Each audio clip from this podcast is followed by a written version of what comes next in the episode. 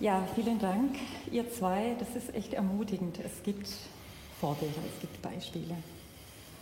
Goldene Hochzeit ist nicht so üblich. Also ich glaube, nur fünf bis sieben Prozent schaffen es über diese Hürde von allen verheirateten Paaren. Also vielen Dank, dass wir auf euch schauen dürfen. Genau, unser Thema heute ist Soweit die Liebe trägt. Wie führen wir gute Langzeitbeziehungen? Und das könnte sich jetzt so anhören, als wäre es nur für Ehepaare oder für Partner. Aber ich will euch ermutigen, dass die Basis auch für jede andere Beziehung gilt. Ob das jetzt in der Familie ist oder hier in der Gemeinschaft, ist ja auch eine Familie Gottes. Oder in der Nachbarschaft, vielleicht ist es da nicht mehr so eng. Aber es gibt grundsätzliche Dinge und ich habe euch jetzt mal zehn Punkte mitgebracht aus der Beratung, aus der Eheberatung. Ich mache ja unter anderem auch Eheberatung, die immer wieder aufschlagen. Also die Punkte haben jetzt keinen Anspruch auf Vollständigkeit. Vielleicht fällt dem einen oder anderen einen anderen Punkt ein.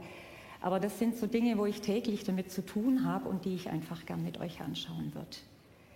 Aber bevor wir an diese zehn Punkte gehen, wer mich kennt ähm, in der Beratung oder auch, ich bin ja auch Studienleiterin von der BTS, der weiß, dass ich unglaublich gern Geschichten erzähle, weil da so viel Symbolik und ähm, so viel Inhalt drin ist. Und ich habe euch eine Geschichte mitgebracht, das heißt Spiegelbild.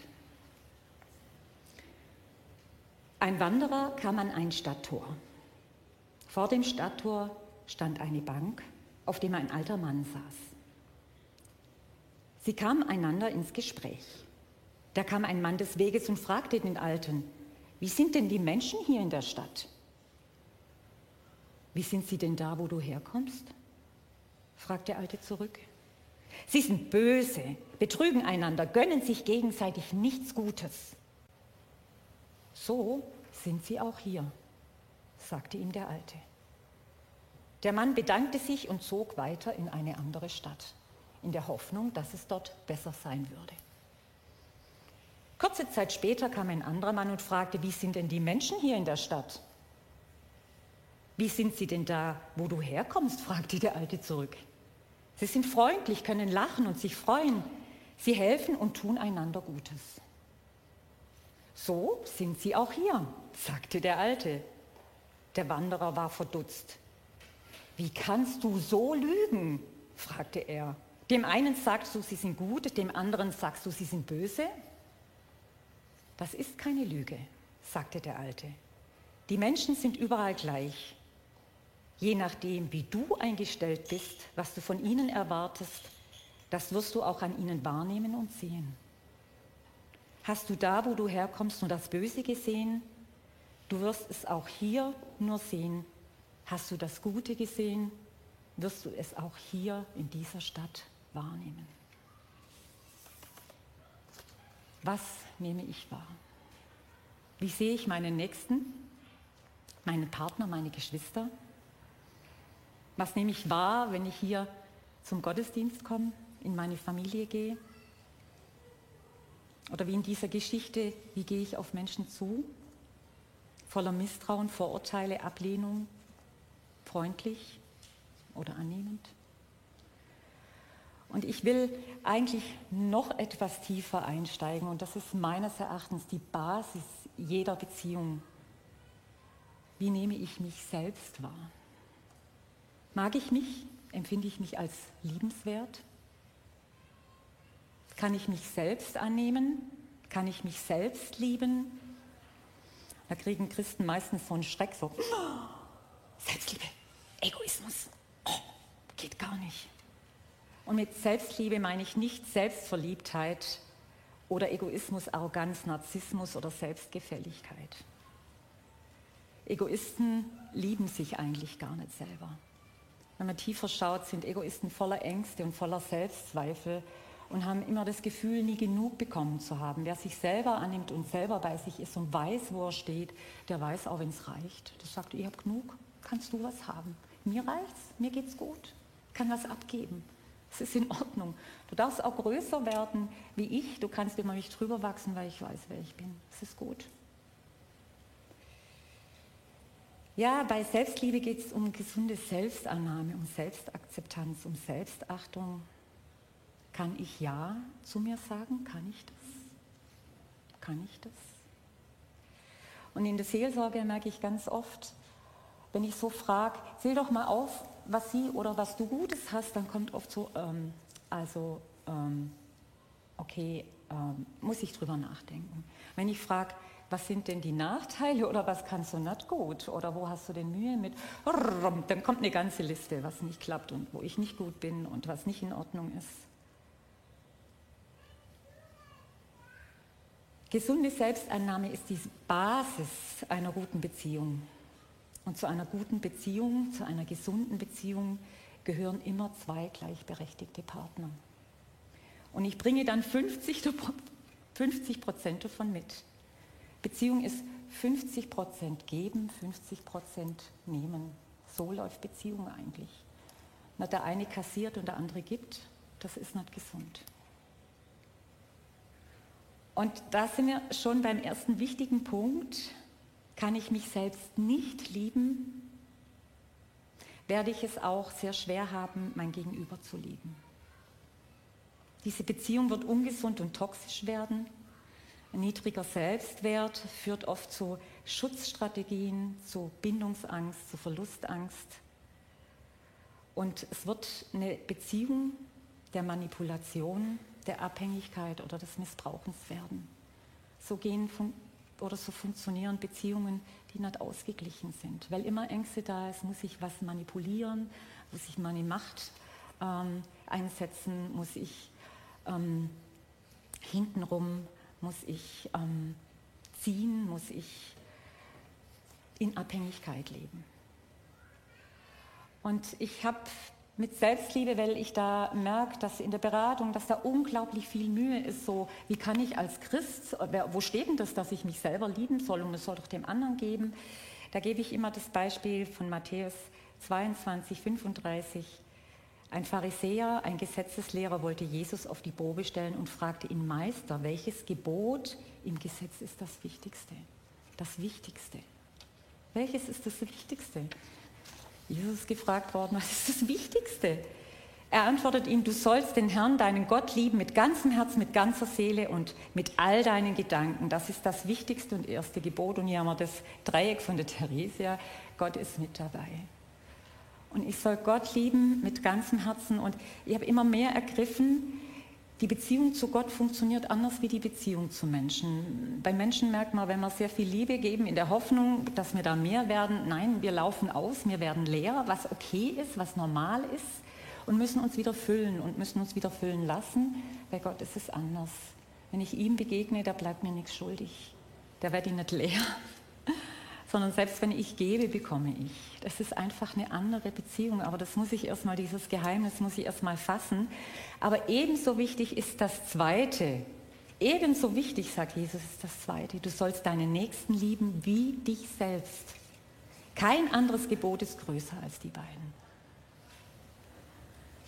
Und da frage ich bei meinen Ratsuchen, wo steht denn die Waage? Also das habe ich auch schon ein paar Mal hier gepredigt, wo steht denn die Waage? Stehe ich hier oben und bin leer und ich fütter immer den anderen und irgendwann mal kippt's oder andersrum, ich kassiere ein und der andere ist mein Fußabstreifer oder wo steht denn die Waage am Ende des Tages? Und ich habe so die, ich sage jetzt mal die Straße der Beziehung hier als nächstes Bild. Ähm, in der Mitte ist diese Waage, liebe deinen Nächsten wie dich selbst. Und bin ich wichtiger als der andere, dann werde ich irgendwann mal einsam sein, weil niemand mit mir zu tun haben will, verständlicherweise. Wenn es immer nur um mich geht, dann verabschieden sich die anderen und sagen, nee, danke. Wenn ich keinen Platz neben dir haben darf, das brauche ich nicht. Aber wenn der andere wichtiger ist als ich, wenn ich mich immer außen vor nehme und mich gar nicht mit einbringe in die Beziehung, dann macht mich das abhängig oder krank. Und ich habe ganz, ganz viele in der Beratung, die sehr investiert haben in den anderen ins Leben und irgendwann mal leer gelaufen sind und entweder ein Burnout oder eine Depression haben oder sehr verbittert und enttäuscht sind. Und dann sage ich, Sie müssen lernen, aus sich selber zu füttern. Das ist Jesu Gebot. Das ist nicht einfach mal so ein Tipp, das ist ein Gebot, das ist ein Auftrag an uns, liebe deinen Nächsten wie dich selbst. Und wenn diese Basis stimmt, wenn diese Basis stimmt, dann kann ich mich auf den anderen zu bewegen und bringe mich selber mit, ohne dass ich in Unsicherheiten lebe. Das Zweite, was ist Beziehung? Wie geht Beziehung? Was ist der Weg zur Beziehung? Was ist das Ziel von Beziehung? Was bedeutet denn Beziehung? Und ähm, wo ich die Erkenntnis bekommen habe, das biblische Ziel einer Beziehung ist erkennen und erkannt werden. Erkennen und erkannt werden. Heißt, hebräisch erkennen heißt Yada, umfasst das Empfinden, Fühlen und Denken. Es meint das Bekanntwerden mit meinem Gegenüber. Erkennen geschieht durch aktives sich auf jemand konzentrieren. Es achtet den anderen und will ihn nicht für seine Zwecke missbrauchen. Erkenntnis braucht Geduld und Zeit. Liebe eröffnet die Erkenntnis und aus der Erkenntnis entsteht ein Vertrautsein, eine Heimat und ein tieferes Verstehen und Verstandenwerden und Annahme. Wo das geschieht, sind wir angekommen und zu Hause, da wird Erkenntnis und Erkanntwerden schön womit man vertraut ist, da wird schön auch was runzlig ist, da wird schön auch was unperfekt ist. Ich kann nichts lieben, was ich nicht kenne. Es ist einfach so, ich kann nichts lieben, was ich nicht kenne. Wenn ich denke, ich kenne es oder ich will es gar nicht kennenlernen, dann liebe ich ein Trugbild meiner Wünsche. Erkennen gilt nicht nur für mein Gegenüber, dieser Prozess, sondern auch für Gott. Auch ihn muss ich erkennen, das ist ein lebenlanger Prozess. Ich glaube, alle, die hier sitzen, wissen, es ist ein Ringen und ein, ja, ein viel Herz- und zeitaufwendiger Akt, Gott kennenzulernen und auch mich selbst. Auch das. Ich kenne Menschen, die laufen schon 30, 40 Jahre mit sich und haben keine Ahnung, wer sie sind. Völlig an sich vorbeigelebt. Keine Idee, wer bin ich eigentlich, wer bin ich. Es braucht auch Zeit und dieses Jahr und dieses Mitgehen und erkannt, erkennen und er, erkannt werden wollen, auch sich selber. Nur der Einzige, der im Vorteil ist, das ist Gott. Er hat schon durch und durch erkannt. Und da fällt mir immer wieder die Bibelstelle von Paulus ein, der da sagt, ich schaue in den Spiegel, also ich mache es jetzt mal frei interpretativ, ich schaue in den Spiegel, habe keine Ahnung, ich erkenne nur Umrisse, ich gucke da rein, ich weiß nicht, wer ich bin. Ich habe keine Ahnung. Aber mit dem Prozess mit Gott werde ich Stück für Stück erkennen, werde ich mich erkennen, wie ich durch und durch erkannt worden bin. Gott kennt mich schon. Klammer auf und liebt mich trotzdem, Klammer zu. In meiner Beratung merke ich immer wieder, dass es doch letztendlich die bedingungslose Annahme ist, die wir suchen, nicht der kurze Spaß, nicht die meist trügerische Leichtigkeit oder die unverbindliche Beziehung. Und da kann es wohl sein, dass mal kurz ein schickerer Mann, eine schickere Frau einen über den Weg läuft. Aber ich habe das schon so oft in der Beratung gesehen, oh, meine Frau, mein Mann war nichts, jetzt nehme ich ein neuer und dann kommt das gleiche Problem wieder.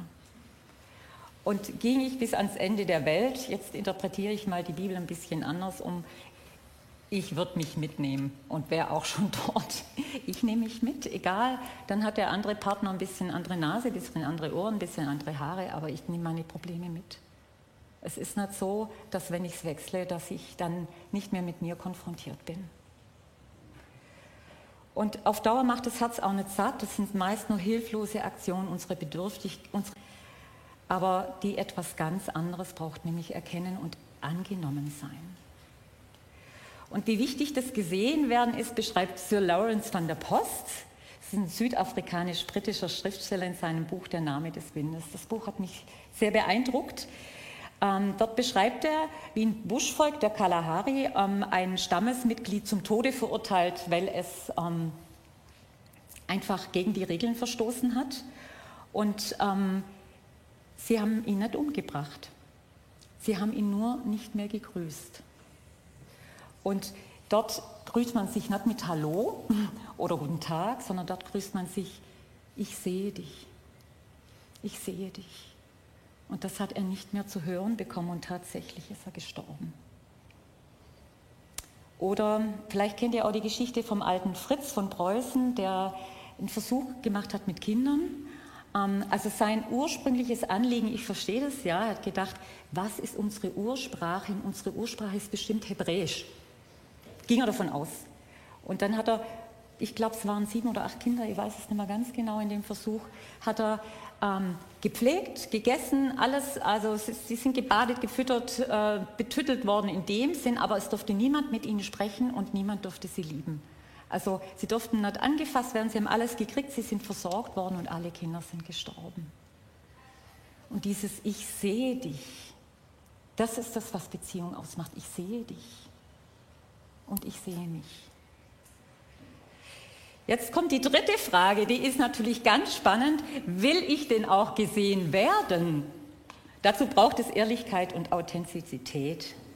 Oder bin ich wie Adam, der sich hinter einem Busch und einem Feigenblatt verstecken muss, weil er sich selbst nicht mehr sicher ist? Gott ruft ihn, Adam, wo bist du? Nicht, dass Gott das dann wüsste, ne? Adam, wo bist du? Du hast dich versteckt. Und ähm, Adam hat durch den Sündenfall das Vertrauen in sich und in Gott verloren und versteckt sich hinter seiner Scham. Und lassen wir uns finden. Meine Mentorin hat immer gesagt, Verstecken ist ja gut und recht, Versteckerle spielen, aber weh, du wirst nicht gefunden. Weh, du wirst nicht gefunden. Wollen wir Gott und den Nächsten ähm, erkennen oder sind wir voller Unsicherheit und Selbstablehnung und müssen unser wahres Selbst hinter Ah, wollen wir uns von Gott und den Nächsten erkennen oder wollen wir uns hinter einem Feigenblatt verstecken? Ja, und die Feigenblätter, das haben wir ja letzten Freitag gehört, da war äh, so ein Seelsorgeseminar, es kann alles möglich sein. Mein Haus, mein Pferd, mein Swimmingpool, meine Leistung, mein Tollsein, meine Aggressivität, mein Frommsein. Oh, das geht auch gut. Oh, ich kann so super fromm sein. Und dahinter toben Stürme. Ich kann alles Mögliche sein, aber ich will ja nicht erkannt werden. Weil da hinter diesem, dieser tollen Fassade könnte ja dieses kleine, elendige Häuschen stehen. Ähm, das ist zu wenig. Weder erkennt jemand meine Kleinheit. Und ich habe immer wieder den Eindruck, auch in der Beratung, ich kann die Fassade noch so toll und groß machen, ich kann da viel Geld, Zeit und Engagement und Mühe rein investieren, sie bleibt zweidimensional. Sie bleibt zweidimensional. Da ist es nicht warm, da werde ich nicht satt, das ist nicht schön, da kann ich nicht wohnen. Und ich muss immer, ich muss immer gucken, wo ist der andere und immer schön nachjustieren, dass er ja nicht mich erkennt dahinter. Und dahinter ist es klein und elend, aber da ist ein Raum. Von mir aus ist es klein und elend, aber da ist es dreidimensional, da kann ich drin wohnen.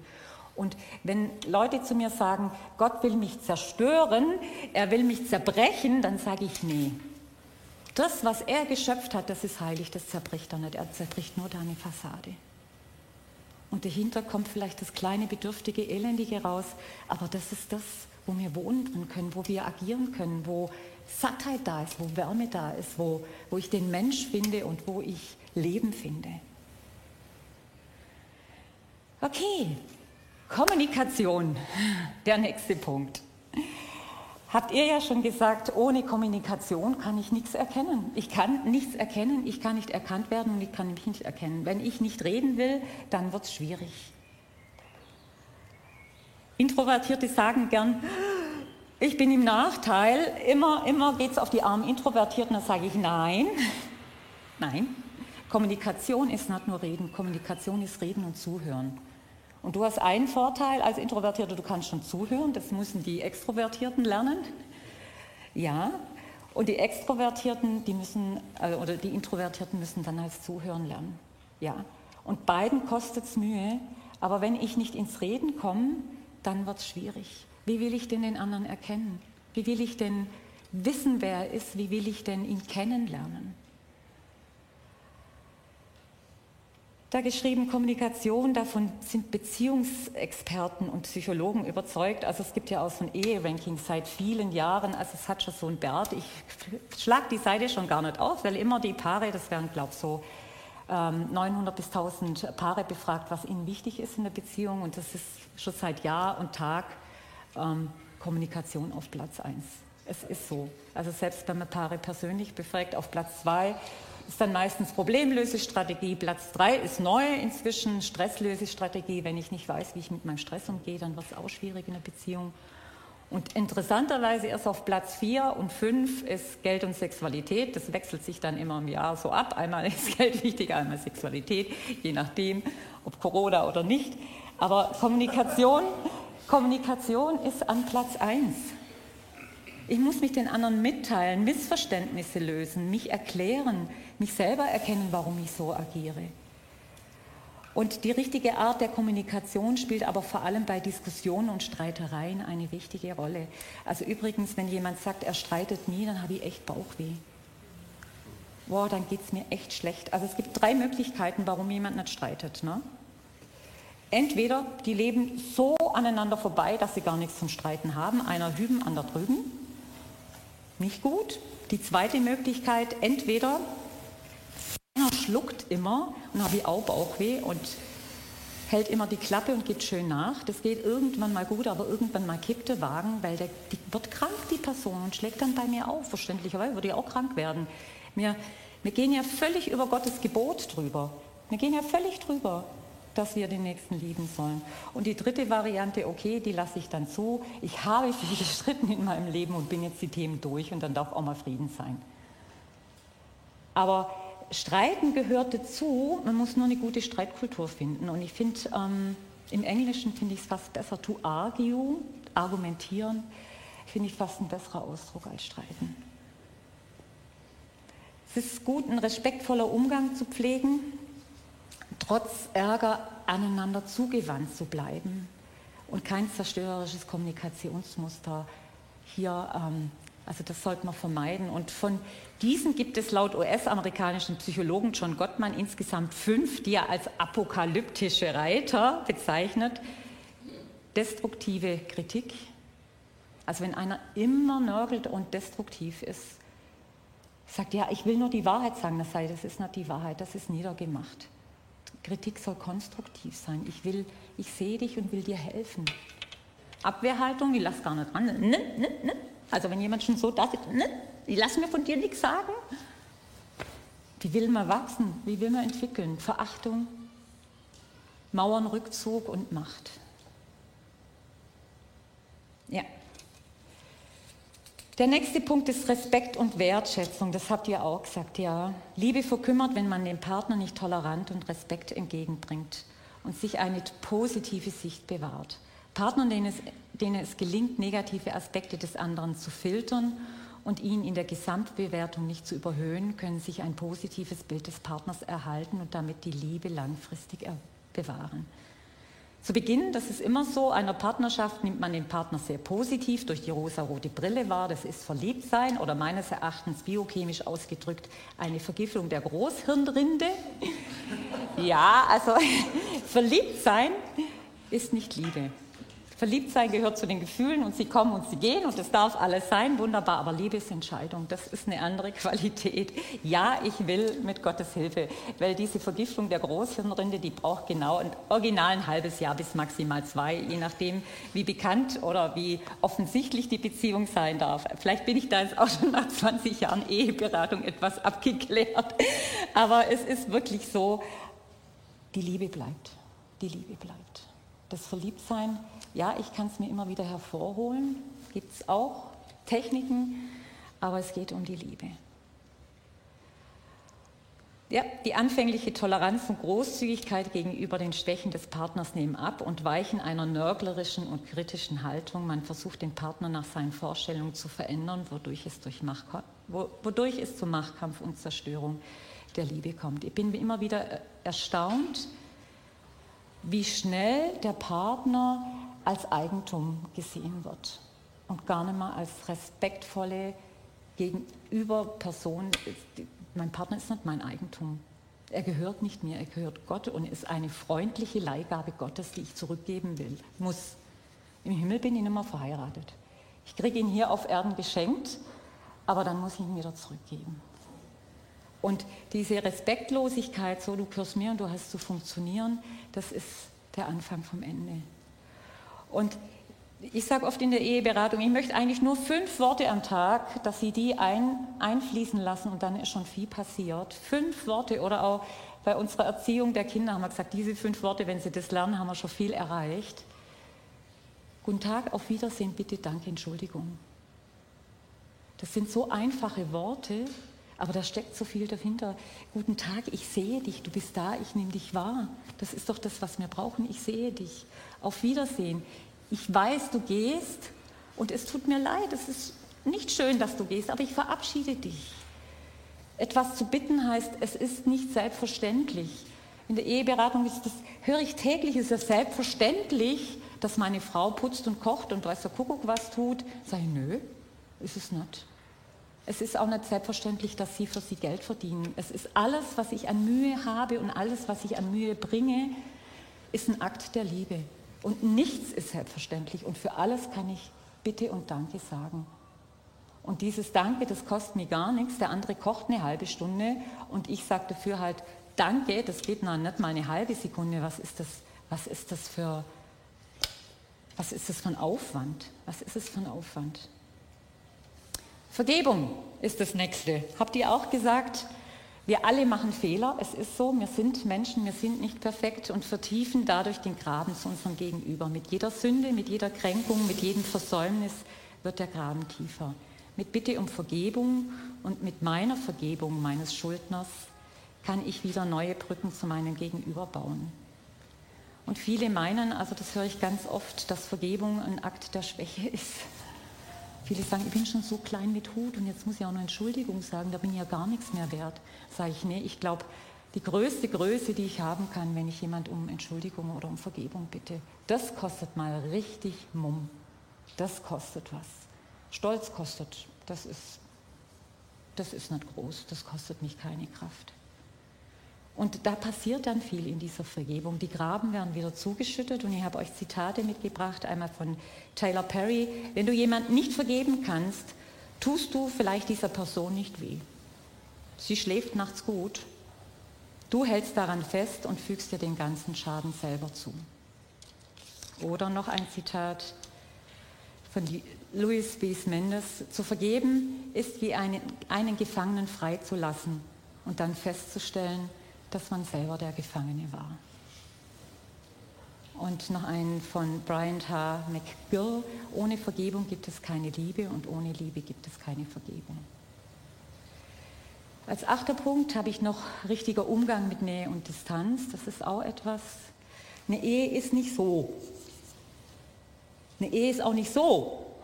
Eine Ehe ist so. Man begegnet sich, man geht wieder auseinander, geht seinen Hobbys und seinen Dingen nach, man begegnet sich wieder. Und dieser richtige Umgang mit Nähe und Distanz, das ist manchmal, weil einer hätte es gern so und der andere hätte es vielleicht gern so. Aber das äh, zu nuancieren und zu sagen, ähm, wann findet Begegnung statt und ähm, wie sollen wir es gestalten, das ist etwas, wo man darüber diskutieren kann.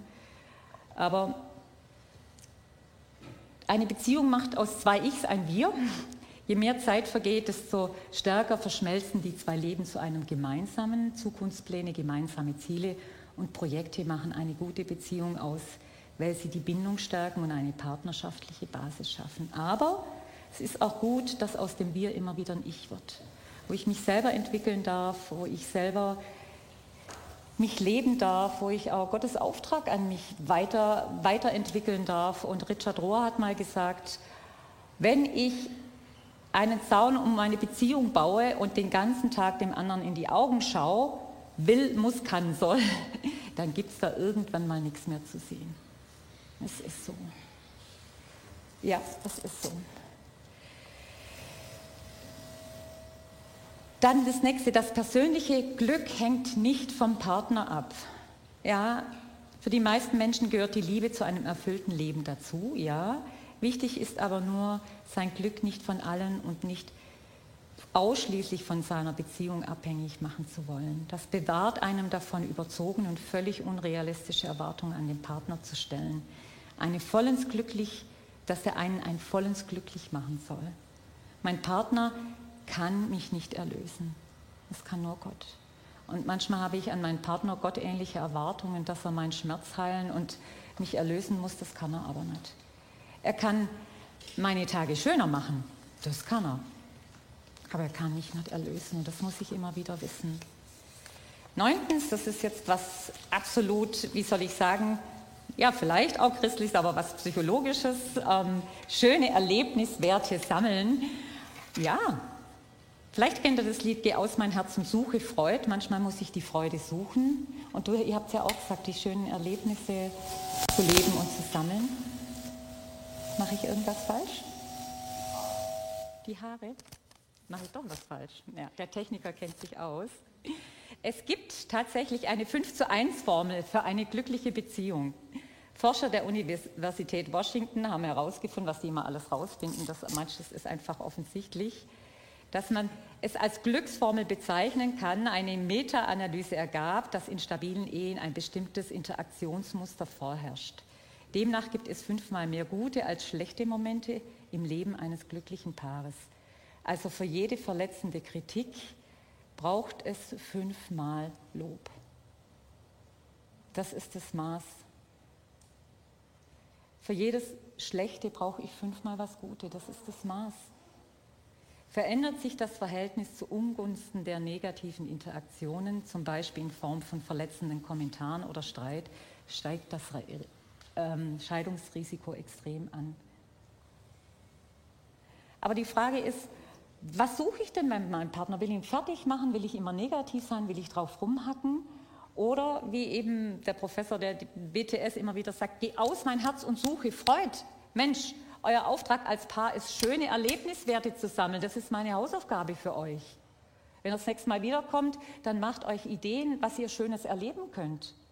Wie gestalte ich denn meinen Tag? Wie gestalte ich denn meinen Tag? Und zu manchen Ehepaaren habe ich auch schon gesagt, wie viel Gutes könnt ihr ertragen? Auch das ist die Frage, wie viel Gutes kann ich ertragen? Wie viel Liebe kann ich ertragen? Wie viel Positives? Auch das ist gar nicht. Also vielleicht grinst jetzt der eine oder andere, aber es ist tatsächlich so, wie viel Gutes kann ich ertragen? Manchmal ist mir das Guten zu viel und dann muss gleich, wenn mich jemand lobt und sagt, du hast aber ein schönes Kleid an, ja, fünf Euro vom Aldi. Oder so toll war es jetzt auch wieder nicht. Also dieses, man kann es nicht lassen, es schön zu haben, es muss gleich wieder eine drüber braten werden. Wie schön darf es denn sein? Wie viel Liebe darf denn sein? Das darf ich mich echt fragen. Ähm, es heißt jetzt natürlich nicht 5 zu 1, dass man jeden am Buch führen muss. Aber überlegt mal, was das von Gewicht hat. Und sucht das Gute, sucht das Schöne. Und Jesus motiviert uns ja auch dazu. Wir sollen segnen und nicht fluchen. Das ist ja das. Segnen heißt Gutes aussprechen. Und es ist ein Unterschied, ob mich einer segnet oder ob mich einer fertig macht. Oder ich kann mich natürlich immer an der eigenen Nase packen, ob ich jemand segne oder ob ich jemand fertig mache. Let's, last but not least, das war jetzt schon eine Hausnummer hier. Ne? Schaffe ich das? Kann ich das überhaupt umsetzen? Wie kriege ich es hin? Also ihr könnt jetzt nochmal eine Stunde predigen. Leider guckt mich der Carsten schon mit seiner Uhr ganz horrorvoll an. Aber lass dir von Jesus helfen. Lass dir von Jesus helfen. Und es ist der dreieinige Gott, er lebt in Beziehung mit Vater, Sohn und Heiliger Geist so perfekt, dass er drei Personen ist und doch einer. Also das ist, wenn das mal kein Ziel ist, das ist mal eine Vorlage. Wenn ich als Familie so harmonisch leben kann, dass ich denselben Rhythmus gefunden habe, drei unterschiedliche in einer, also da hat uns Gott schon echt eine Vorlage gegeben. Und wenn wir hineingehen, und das hat ja Theresa auch gesagt, dieses Gott ist verbunden, aber ich habe dir auch nochmal ähm, ein Dreieck mitgebracht. Ähm, wenn wir mit ihm uns einlassen, dann passiert dieses, dann ermutigt er uns zur Selbstliebe, dann erkennt er uns und wir dürfen, ohne dass wir Kritik bekommen von Gott, uns erkennen. Dann leben wir in Wahrheit, weil Jesus die Wahrheit ist. Dann fangen wir an zu kommunizieren, weil er uns was zu sagen hat. Dann herrscht Respekt und Wertschätzung. Dann will er, dass wir vergeben. Dann haben wir den richtigen Umgang mit Nähe und Distanz, weil wir sagen, ich bin ja nicht symbiotisch mit dem anderen verschmolzen, sondern ich bin ja noch ich, trotz dass ich Beziehung lebe dann weiß ich, das Glück hängt nicht vom Partner ab, sondern es gibt mir was Höheres, was drüber steht. Und schöne Erlebniswerte zu sammeln, da ermutigt uns ja Gott immer wieder dazu. Und ich habe jetzt noch zwei ähm, Diagramme, finde ich jetzt nett, Theresia, dass du das gesagt hast. Du hast immer dieses Bild vor Augen. Ähm, machst du noch die nächste Folie rein? Ähm, einmal ist ich und du und Gott, ja, und ich und du, wir versuchen es so gut es geht. Gott hilft mir dabei. Und manchmal ist das Ich und Du so weit, es ist so weit. Aber es kann eine Hilfe sein, machst du die nächste Folie. Je näher ich zu Gott komme, desto näher bin ich am nächsten dran. Und wenn ich ganz oben wäre, wenn ich ganz bei Gott wäre und der andere auch, dann sind wir eins. Das ist es. Also je näher ich zu Gott komme und je mehr ich mich von ihm verändern lasse und je mehr ich mit ihm zu tun habe, desto näher bin ich auch am nächsten und an meinem Gegenüber. Also ist das Ziel hinzukommen und natürlich wäre es schön, wenn der andere auch mitkäme, sonst gibt es wieder ein Ungleichgewicht, das seht ihr. Wenn der eine hingeht und der andere da bleibt, dann wird es eher wieder kritischer. Ja, Carsten, wie viel Zeit habe ich noch? Minus fünf. Okay. Ich hätte euch noch eine Geschichte gehabt, aber in diesem Fall sage ich jetzt Amen. Oh, Amen. wollt ihr sie noch hören?